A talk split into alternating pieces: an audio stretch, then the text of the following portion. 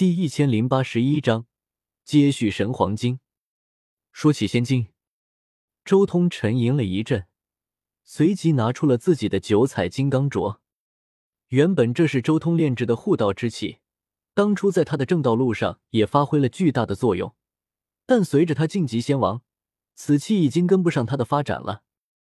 这几万年来，周通提升过代表三大剑诀的三神剑，将之炼成仙王器，但却从来没有提升金刚镯，因为周通自身没有找到金刚镯这件兵器晋级的方向。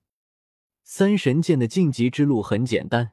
那就是三大剑诀，三大剑诀都是仙王级的法，沿着这条道路前进，自然而然能轻易化作仙王器。但金刚镯就不一样了，金刚镯之所以成为仙器，就是因为周通激活了组成金刚镯的九种仙金的仙金奥义，仙金奥义贯通之后，此器顿时化作了仙器。但之后呢？周通不知道这件兵器。要如何化作仙王器了？仙金奥义已经到头了。周通虽然能强行将其他的大道符号、大道纹路烙印上去，令此器发生蜕变，成为仙王器，但这样做的话，却令金刚镯之前的一切都彻底废掉了。这和从零开始炼制一件仙王器没有什么太大的区别。其实。我的金刚镯当初还承担了我参悟仙金奥义和神黄经的一些尝试。周通回想起当初，正是因为轮回镜的力量和神黄经的奥义，这才能让周通看穿好几个仙金奥义。既然当初也在我修炼之途上帮了我一把，那么现在再帮我一把吧，让我看看独属于我的神黄经第十变是否正确。周通心中说道。周通的第六秘境需要十凶真命，但他现在还只是九个十凶，还差了个九幽敖，所以想要彻底修成第六秘境，首先就需要接续神黄经，走出一条和神皇不一样的第十变之路。这些年来，周通也通过轮回镜，不断的研究九妙不死药的初始状态，也就是神蚕一族的始祖的奥义，他心中隐约间已经有了一些想法。甚至草创出了第十遍的经文，如今正需要验证一下。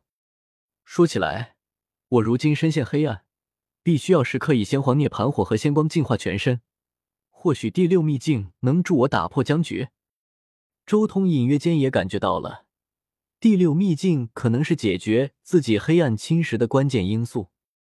心念一动，周通立即拿出了一块拳头大小的虚空仙晶。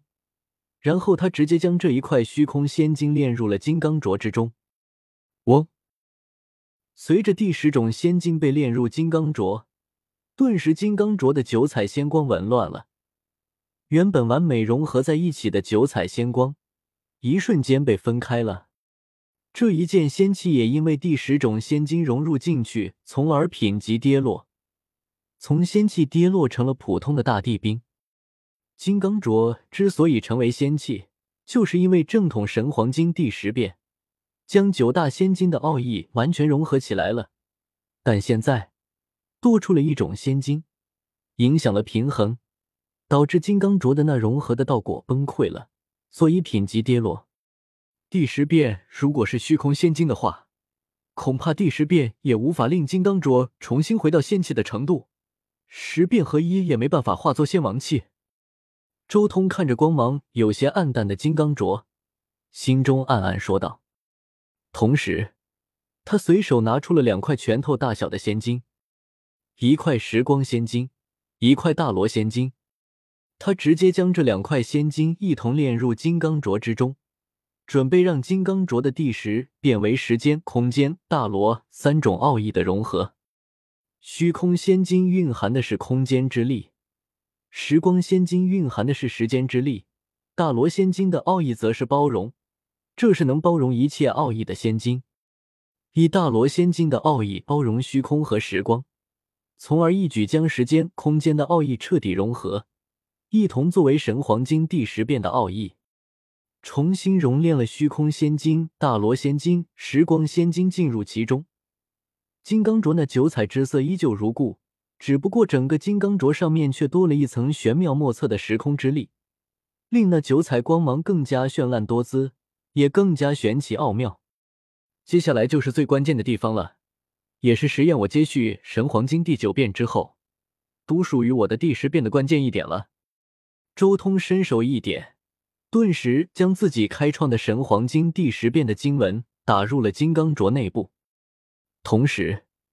他体内轮回镜射出一道轮回之光，顿时，嗡隆，九彩金刚镯顿时再一次发生了翻天覆地的变化。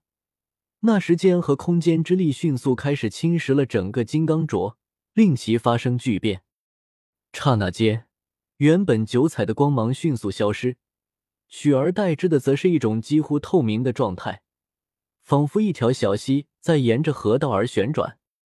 此刻的金刚镯看起来就像是一道时间长河在旋转，在接续，形成了一种诡异的轮回之态。尤其是金刚镯中心，更像是形成了一个黑洞一般，吞噬一切。此刻的金刚镯根本就看不出它是仙金炼制的，更像是完全由时间之力和空间之力组成的一种另类的兵器。同时，那属于虚空仙金和时光仙金的大道符文开始迅速蔓延交织。时间和空间本来就相辅相成，这两种仙金的力量在大罗仙金的包容之下，宛如融合了一般。无数的符文化作了一道道的秩序神链，在金刚镯内部交织，同时还有无比可怕的地威在扩散。仅仅只是初步成型就出现了地威，继续下去的话。成仙也不在话下，周通心中暗暗说道，同时脸上也浮现出一丝喜色。金刚镯能成，说明他自己接续的神黄金大体上没有什么大问题。至于一些细小的细节问题，那还要等金刚镯彻底蜕变完成之后再慢慢改善了。此刻，金刚镯的威能还在不断的提升，而且越来越强。时间和空间的融合，令金刚镯整体都变得越发虚无缥缈，好似要从这一片时空之中遁走，消失无形。轰隆！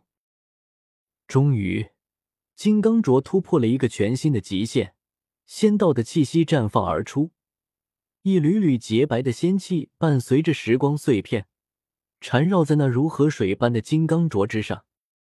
这一刻。金刚镯再一次蜕变成功，成为了一件仙器。